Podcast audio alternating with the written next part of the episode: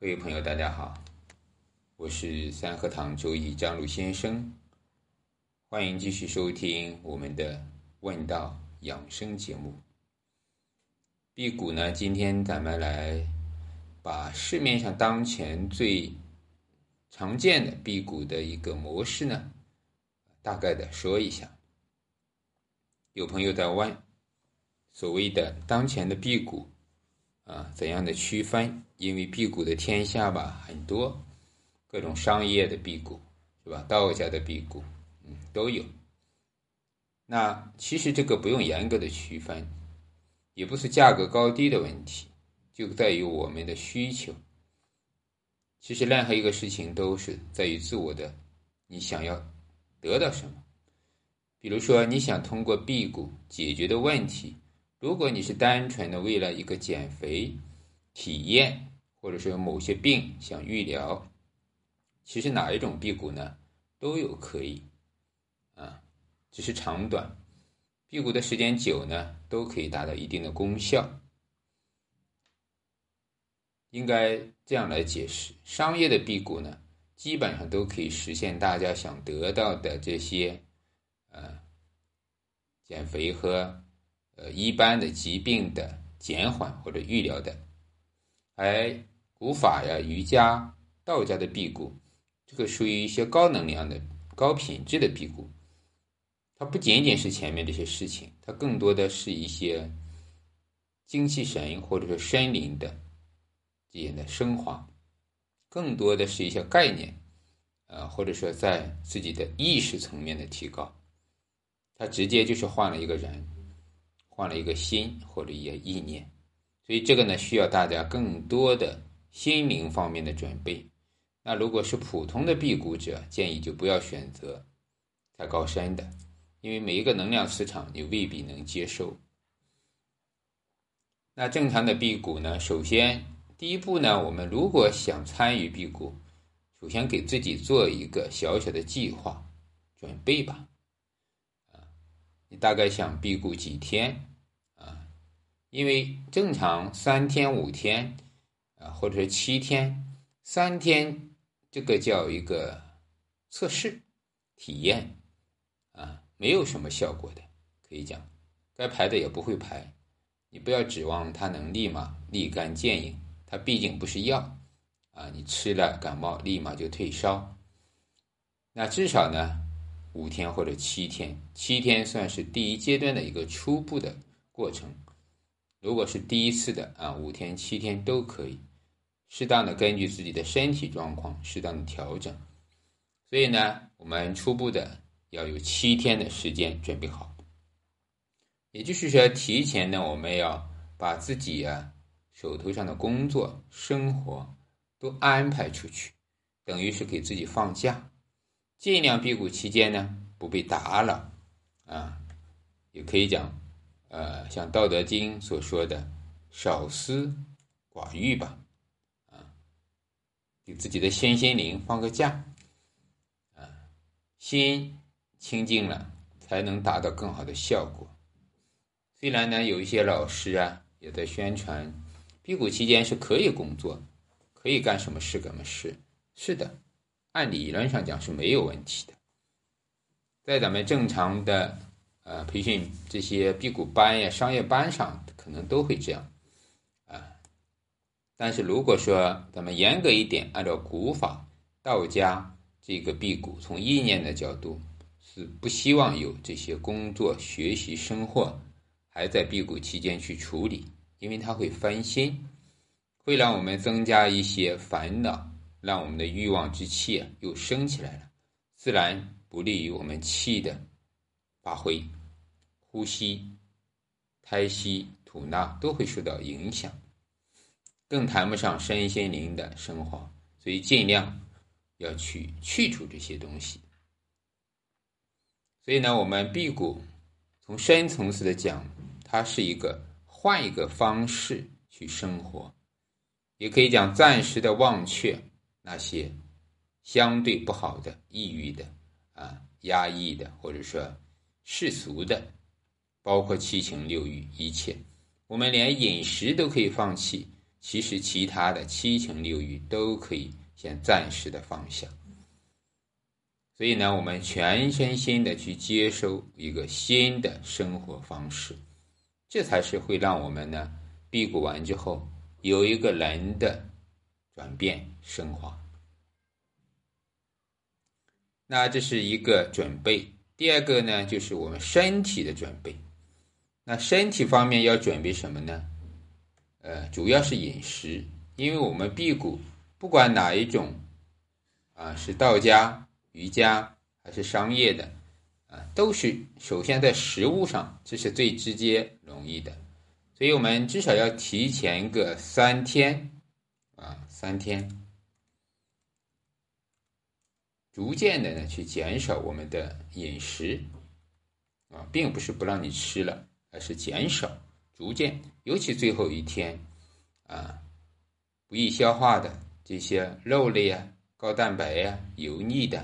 那就要把它暂时的拜拜了，啊，如果呢你是美食家，是吧？是吃货，那也没有办法，因为很多的疾病咱们都知道是吃而来，是吧？万病从口入。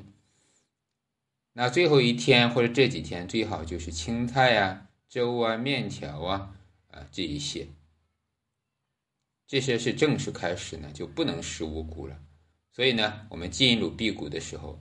就要做自己应该做的事情，啊，可能有时候会有些朋友感觉很痛苦啊，尤其是咱们说的天生喜欢吃鱼啊、吃肉的啊，这个欲望性比较强的，那实际上咱们说辟谷前前后后啊，它就是一个我们的啊痛苦的过程，给自己一个折磨啊，让自己呢重新去认识自己，这是非常好的一个挑战。所以呢，你要有这种的，呃，毅力或者决心才可以，否则的话，身与心你都没有准备好，在辟谷中很容易啊，经不住诱惑，或者说啊，还吃东西，反而呢，一切前功尽弃。第三呢，就是关于这个补充能量或者吃什么的问题，往往第一次参与辟谷的朋友喜欢带东西啊。看到网上所谓辟谷丹，所谓的什么，呃，个黑色的蜂蜜之类的啊，红枣之类的，呃，其实这些东西呢，可能每一个老师要求不一样，有的需要让你带一些补气的，尤其身体不好的，听从安排就可以了，也不需要刻意的去准备这些，真正的实用的东西，大部分市面上都有啊。其实真正的辟谷呢，呃，是不可以吃任何的食物的，这些食物带去也不是吃的，所以有饥饿感的时候呢，在意念法里啊，需要用意念的方式来补充能量，用意念呢来想咱们的胃啊，包括整一个呃肠肠胃肚啊肚皮，都可以用意念法去想象。啊这意念法呢是很关键的一点，把外面的能量啊、啊氧气啊、光啊、电呀都可以吸收进来。这人体实际上咱们讲过，我们所谓的饮食、呼吸、吸收，我们的目的是吸收能量。吃饭的目的无非不是吃饱肚皮，而是吸收能量、精华。那我们其实用各种方式都在吸收，我们的一个每一个毛孔都在呼吸。也在吸收，所以呢，我们有这样的意念，在道家里面也是都有有意念法。意念辟谷啊，实际上是古法的这个辟谷的一个过程，它是其中的一部分，但并非呢是全部都用意念啊。尤其是对于一些没有学过，比如说心理学或者说催眠的，可能意念一下子来不了，那就要借助。有老师给你导路，或者说用其他的方式来替代意念，所以意念呢这个东西它是相对比较难学的，但是它是很好用的。所以做到意念呢和打通任督二脉啊，前提都是要做的全身心的放松，所以工作事情都要放一般，放一边去，心情呢尽量的平静。我们是用意啊去感受，去感受我们的脾啊、胃啊，它是一种饱满的、充满的。这种感觉呀，它是要心特别静呢，才能有轻微细细的品味到。这种保障的感觉啊，可能有经验的就知道了啊，确实如此。如果说你练过气功，那是最好。有气功基础的朋友更容易实现。所以咱们前面分享的这个老阿姨九十多岁，她七个月呃这个自然辟谷，就是因为她有气功。他的哥哥我才知道，后来啊，他的哥哥就是一种气功的老师，在东北。所以呢，他是懂气功，也就是咱们说的意念补气，这个非常关键。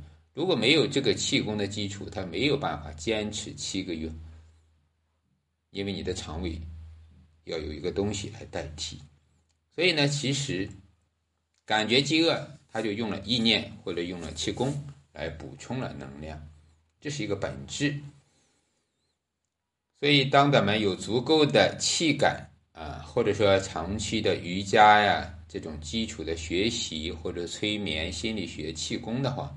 完全可以用意念，这个辟谷对你来讲就非常轻松。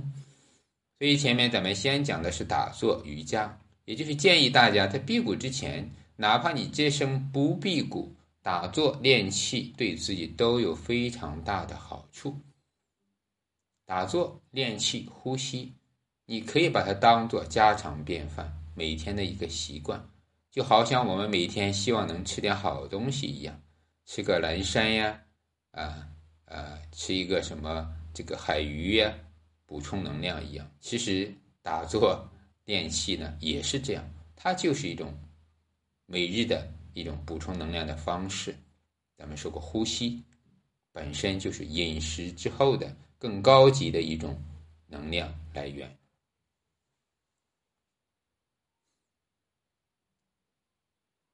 好，这是一个。呃，关于气足不思食，是吧？这句话应该想参与辟谷的可能都会注意到这一点。嗯，气足就是说咱们吸的气、用的气，或者这个气感足够强，在脾胃中，它已经给脾胃撑起来了。我们的脾胃无非就是盛东西的，我们叫做装东西的，啊，它像一个仓库一样。嗯，我们在这个命理学中称之它为土。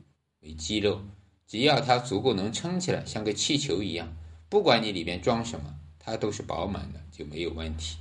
那在这个神经的系统呢，给它的信号，它就不会饥饿。